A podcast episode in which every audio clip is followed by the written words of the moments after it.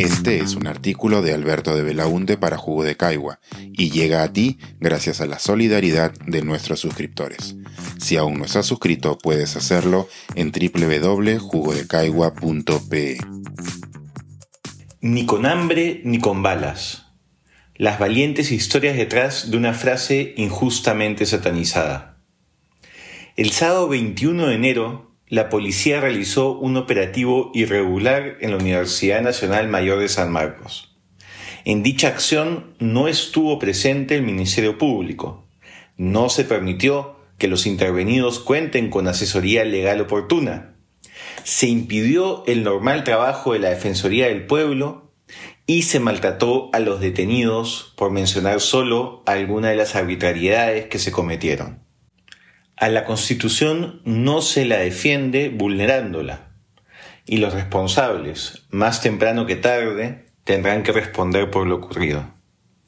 Pero hoy quisiera detenerme en un detalle del acta elaborada por la policía a raíz de su actuación.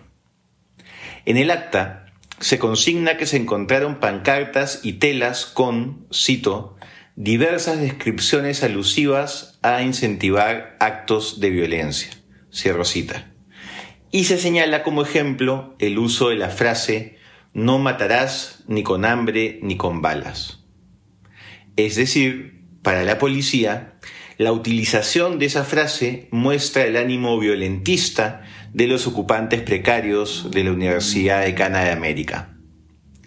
Más allá de que su sentido literal no permite esa lectura, parece que quienes realizaron la intervención, entre los que se encuentran efectivos de la Dirección contra el Terrorismo DIRCOTE, no conocen el significado histórico de esa frase, ni la importancia que tuvo justamente en la lucha contra el terrorismo.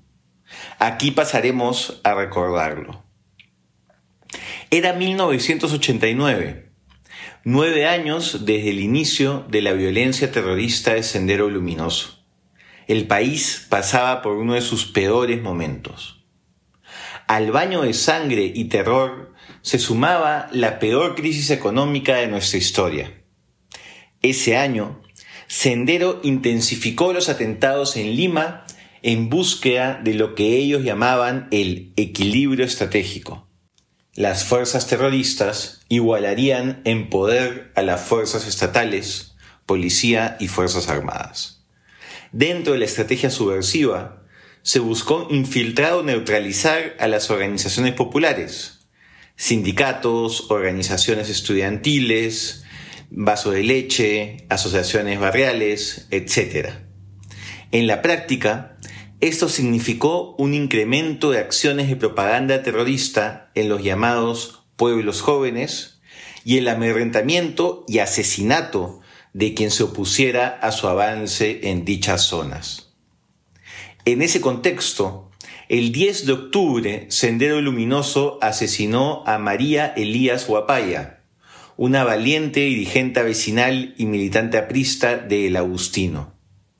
Las dirigentes populares con su compromiso, trabajo y liderazgo comunitario, eran una de las principales fuerzas de resistencia al intento de Sendero de tomar los barrios populares, por lo que fueron víctimas directas de atentados terroristas.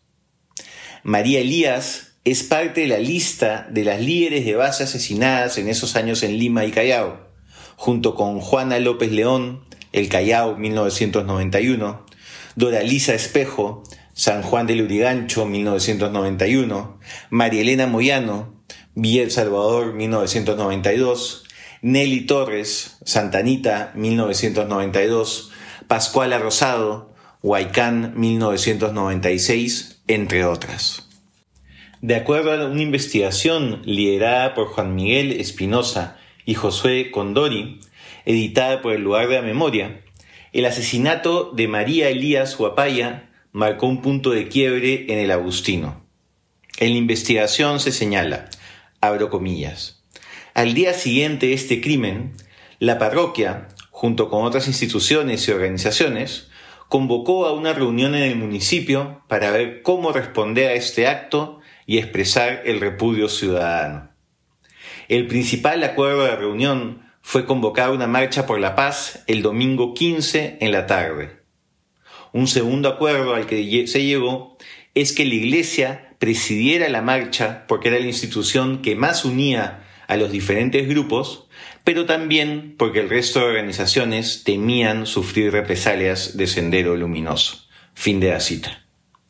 Participaron en la marcha aproximadamente 1.500 personas, y si bien había distintos partidos políticos y movimientos sociales, las consignas particulares fueron dejadas de lado y el lema común que presidió la marcha en una gran banderola fue No matarás ni con hambre ni con balas. La marcha fue presidida por Monseñor Augusto Beuseville, obispo auxiliar de Lima, acompañado de varios sacerdotes jesuitas.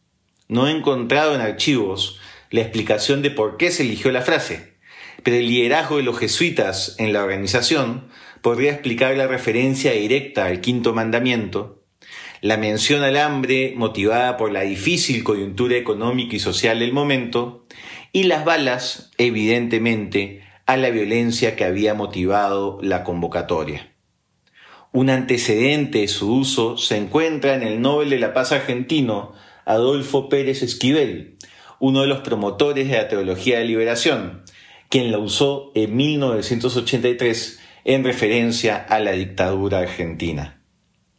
Para quienes vean el artículo en la edición impresa, podrán encontrar una foto eh, del letrero en la marcha realizada el 15 de octubre. Entre los participantes de la marcha se encontraba también Henry Piz, exteniente alcalde de Lima y candidato al municipio metropolitano por Izquierda Unida. Pocas semanas después, Piz volvería a utilizar esa frase en la Gran Marcha por la Paz. Sendero Luminoso convocó a un paro armado para el 3 de noviembre de 1989 en todo Lima. Henry Piz cuenta en una entrevista lo siguiente, abro cita. Estábamos en reunión del equipo de campaña y oímos por RPP que Sendero Luminoso decretaba un paro armado. Dicho sea de paso, en ese momento la campaña municipal no marchaba. Los mítines distritales, que son el paso previo y central de cualquier campaña, se frustraban porque la gente tenía miedo. En esa reunión conversamos al respecto y yo dije, salgamos al frente. Llamé a radioprogramas y dije, saldremos a la calle, convoco a una marcha por la paz el mismo día del paro. Vamos a demostrar que el pueblo peruano no está con sendero y que la democracia es más fuerte que ellos.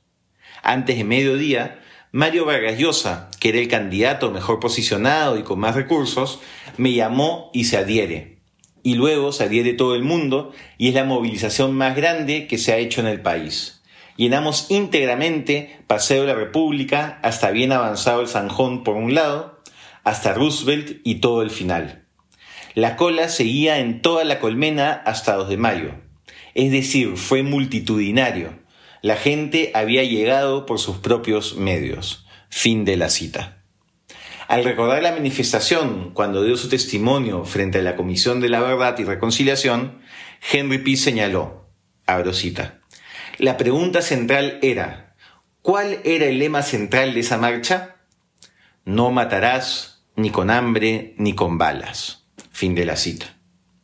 Sobre su participación, Mario Vargas recuerda lo siguiente en su libro Memorias El pez en el agua. Abro cita. A algunos de mis amigos les pareció un error político. Temían que mi gesto diera a la candidatura de PIS una suerte de espaldarazo. Las encuestas lo situaban por debajo del 10% de las intenciones de voto. Pero este era un típico caso en el que las consideraciones éticas debían prevalecer sobre las políticas. Fin de la cita. Imagínense ese tipo de valoraciones del rival político en los tiempos actuales del yo no marcho con. Leído desde esta coyuntura, hace que lo escrito por Vargas Llosa parezca sacado de uno de sus libros de ficción y no de sus memorias. En la marcha participaron otros sectores políticos, como el APRA y Acción Popular, incluido el expresidente Fernando Belaunde, así como la CONFIEP la Conferencia Episcopal Peruana, comedores populares, federaciones de estudiantes y otros sectores de la sociedad civil. PIS cuenta que luego manifestaciones similares se realizaron en la mayoría de las capitales de provincia en todo el país. En la nota sobre el evento, Careta señaló, abro cita, tras nueve años de sangre y destrucción, en una jornada memorable, todos los partidos políticos, la Iglesia y un gran número de independientes se dieron cita el viernes pasado en la Plaza Grau para pronunciar un claro y rotundo no al terrorismo y la muerte. Ello, sin lugar a dudas, constituyó un triunfo moral y social contra Sendero Luminoso. Fin de la cita. En su informe final, la Comisión de la Verdad y Reconciliación dijo, abro cita, el lema de la marcha, no matarás ni con hambre ni con balas, mostraba que era posible lograr un consenso básico entre muy diversos sectores sociales y políticos a favor de una perspectiva integral de derechos humanos y de la paz. Fin de la cita. Como vemos, la frase no tiene una connotación de promoción de la violencia, ni en lo literal del texto, ni en lo histórico o simbólico. Por el contrario, es una frase que apuesta por acabar con ella, algo muy necesario en el clima actual que vive nuestro país, donde, de acuerdo a un pronunciamiento público de académicos, el número de muertos en el Perú, 55, supera largamente a los del estallido social ecuatoriano de 2019, 6 fallecidos, el de Chile ese mismo año, 34 fallecidos, y el de Colombia el 2021, 29 fallecidos. No matarás ni con hambre ni con balas. Ojalá las fuerzas del orden y todos los actores políticos y sociales involucrados entiendan y conviertan ese lema histórico en un compromiso. Pensar, escribir, editar, grabar, coordinar, publicar y promover este y todos nuestros artículos en este podcast y nosotros los entregamos sin cobrar. Contribuye en www.jugodecaigua.pe barra suscríbete y de paso espía como suscriptor nuestras reuniones editoriales.